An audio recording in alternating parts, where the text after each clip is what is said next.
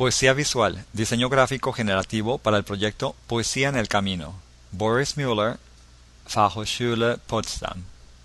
El proyecto de poesía visual es muy particular. Existen pocos proyectos que hayan incorporado aspectos de diseño generativo durante tanto tiempo. El proyecto genera representaciones poéticas y abstractas de la poesía.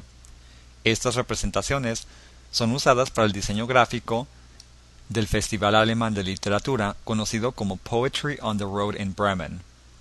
Desde que el concepto de diseño generativo fue incorporado a los diseños del festival, el proyecto de poesía visual se ha vuelto parte íntegra del festival mismo.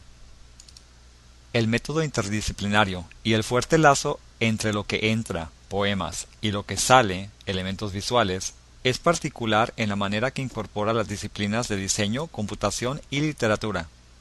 Y las posibilidades en el uso de imágenes digitales es compartido con una audiencia más amplia en el festival. Mientras que el concepto básico de poesía visual siempre se ha mantenido, las estrategias visuales varían de cada año.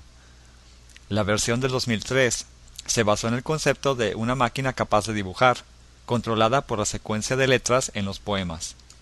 En el 2005, el texto fue utilizado para generar estructuras orgánicas, y en el 2006 los elementos visuales eran más como visualización de información.